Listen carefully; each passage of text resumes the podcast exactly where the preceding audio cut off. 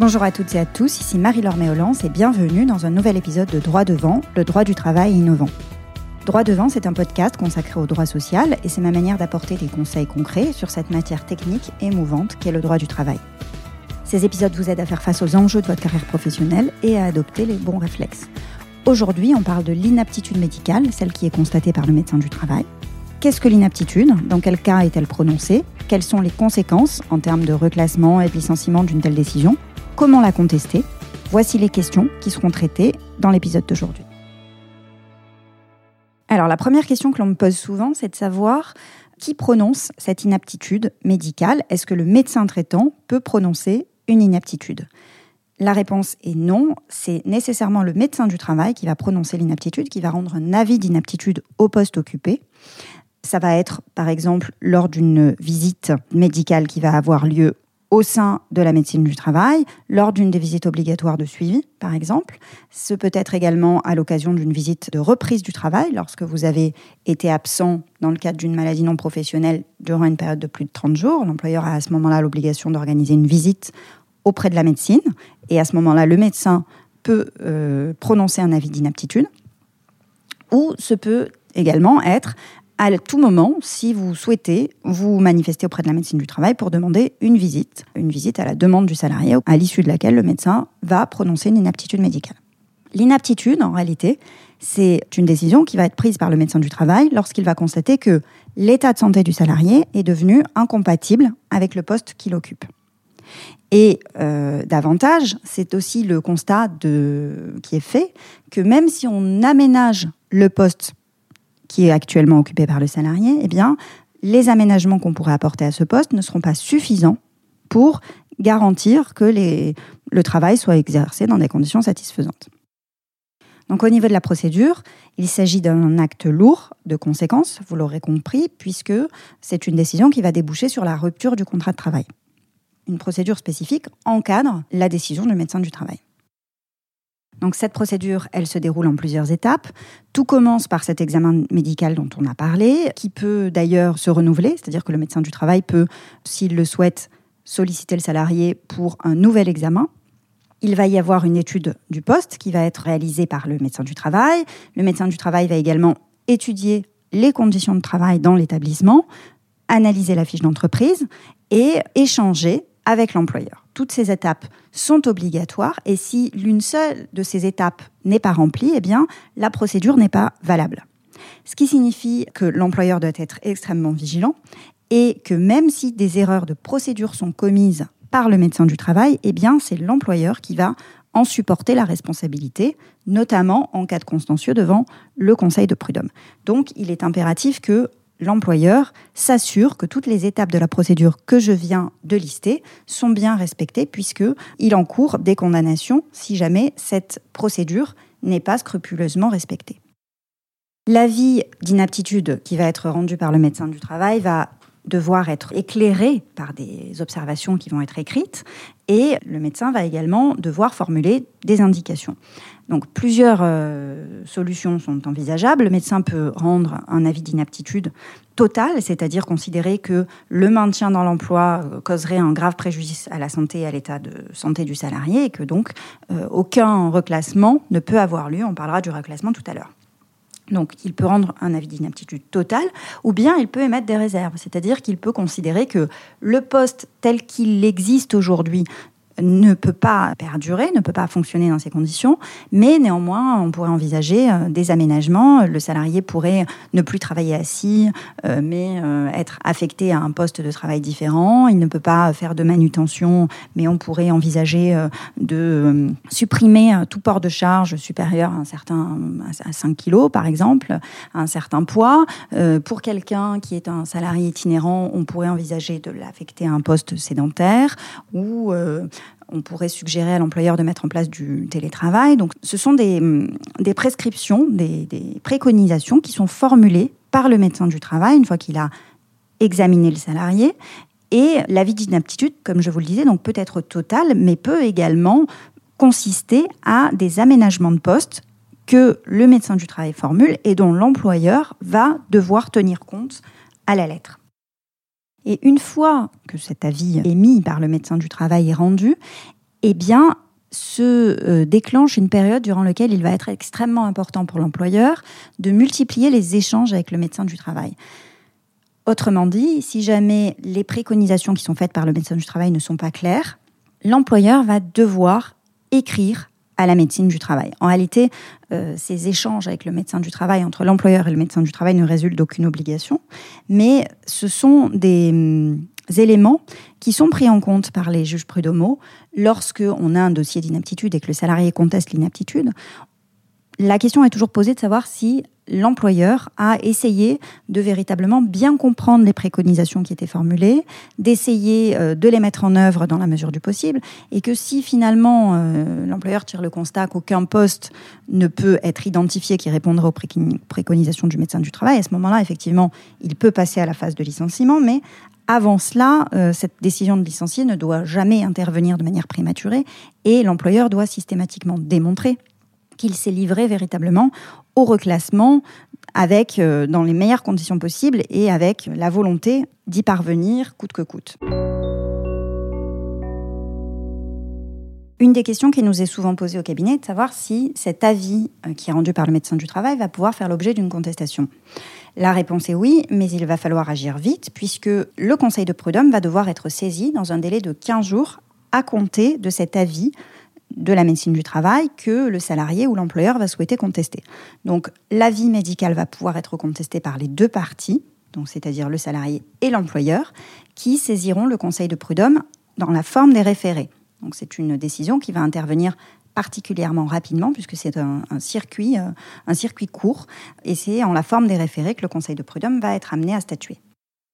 C'est d'ailleurs ce qui nous est euh, arrivé récemment au cabinet, puisque dans le cas qui nous occupait, la contestation venait de la part de l'employeur, qui était une société qui faisait du change sur les aéroports, et qui considérait que euh, l'une des salariés avait bénéficié d'un avis euh, rendu par la médecine du travail, qui était qualifié de complaisant par l'employeur.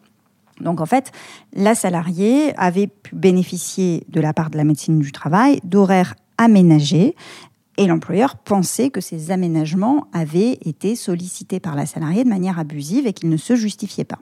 Donc ça a donné lieu à la saisine du conseil de prud'homme par l'employeur. Donc c'est l'employeur qui a lancé la procédure.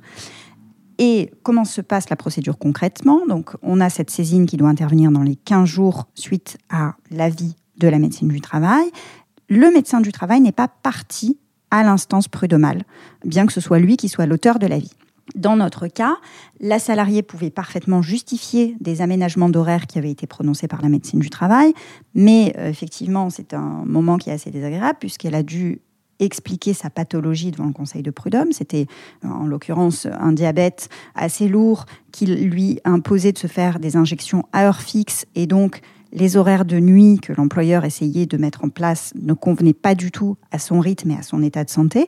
Et c'est pourquoi le médecin du travail avait refusé les horaires euh, de soirée et de nuit que l'employeur essayait d'instaurer. Donc c'était un moment assez désagréable puisqu'elle a dû faire état de cette pathologie.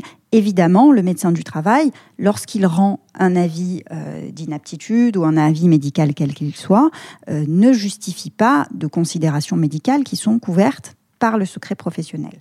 Mais lorsqu'il y a euh, une contestation de l'avis devant la juridiction prud'homale, malheureusement, le salarié est amené souvent à faire état de ces éléments médicaux qui justifient la décision de la médecine du travail. Donc, suite à cette contestation qui était émise par l'employeur, dans notre cas, le Conseil de prud'homme a décidé de faire appel à un tiers c'est-à-dire un expert médical. Il a plusieurs euh, possibilités, le Conseil de prud'homme, pour statuer. Il peut, euh, en tout état de cause, faire appel à un médecin expert, et c'est ce qu'il euh, a décidé de faire dans notre cas. Il peut également décider d'entendre le médecin du travail qui est à l'origine de la décision.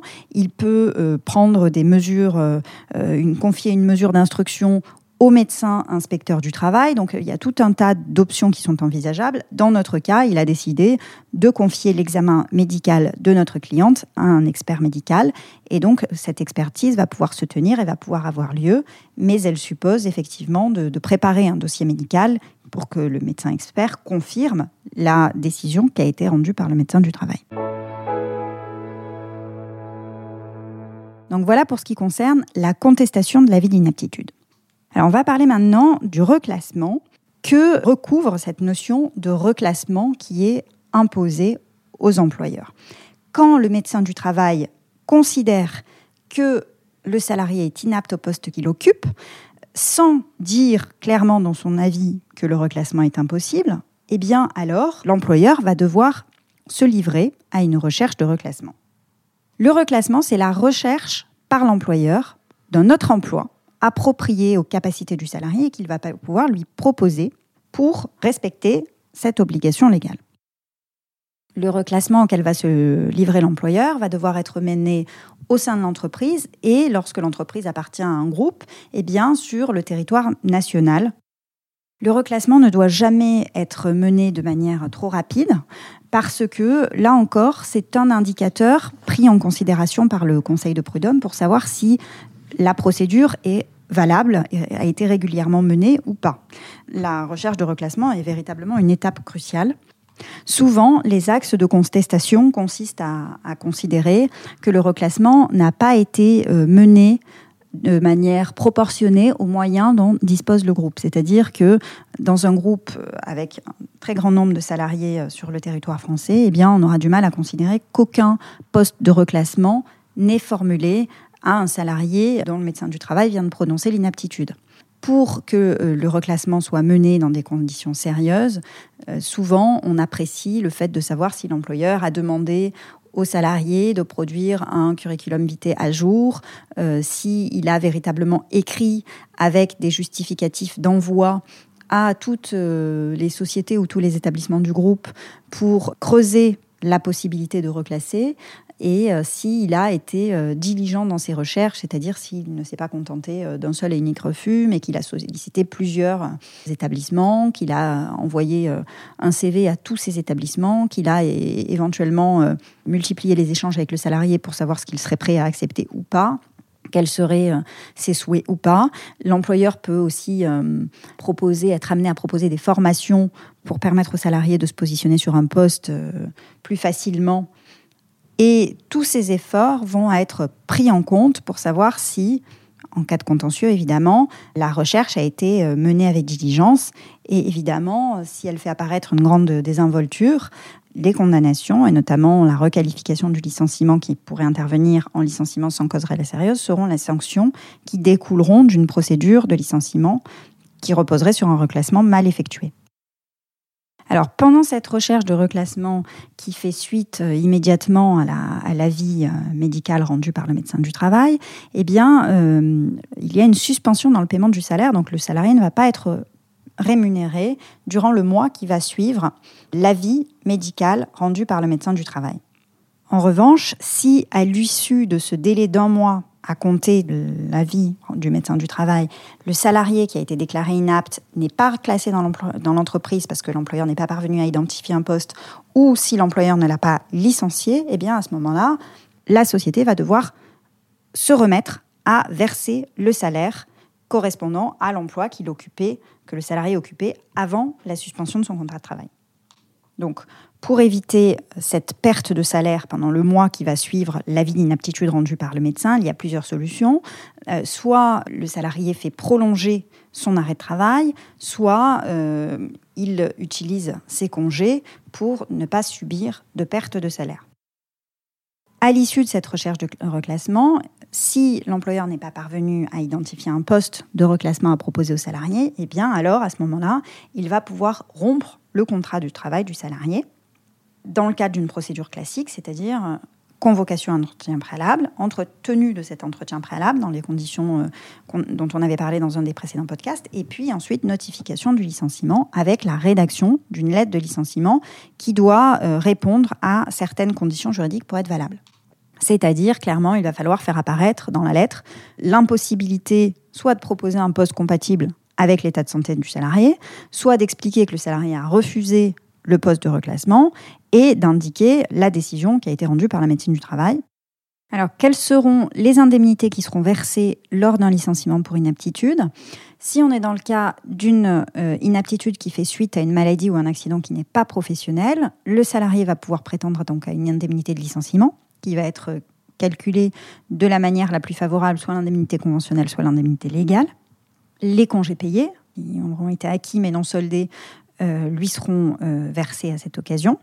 Et en revanche, concernant le préavis, il faut savoir qu'une inaptitude qui fait suite à une maladie ou un accident non professionnel ne donne pas lieu au versement d'une indemnité compensatrice de préavis, puisque le préavis ne va pas être exécuté, l'inaptitude empêchant cette exécution. Ce qui n'est pas le cas dans le cas de l'inaptitude qui fait suite à une maladie ou un accident professionnel, puisque là, l'indemnité compensatrice euh, de préavis va être réglée au salarié. Et euh, au-delà de cette indemnité de préavis, eh bien, euh, le salarié aura également droit à une indemnité spéciale de licenciement qui correspond au double de l'indemnité légale. Alors voilà pour cet épisode sur l'inaptitude qui se termine. Si ce contenu vous a plu, n'hésitez pas à nous laisser un commentaire 5 étoiles sur iTunes.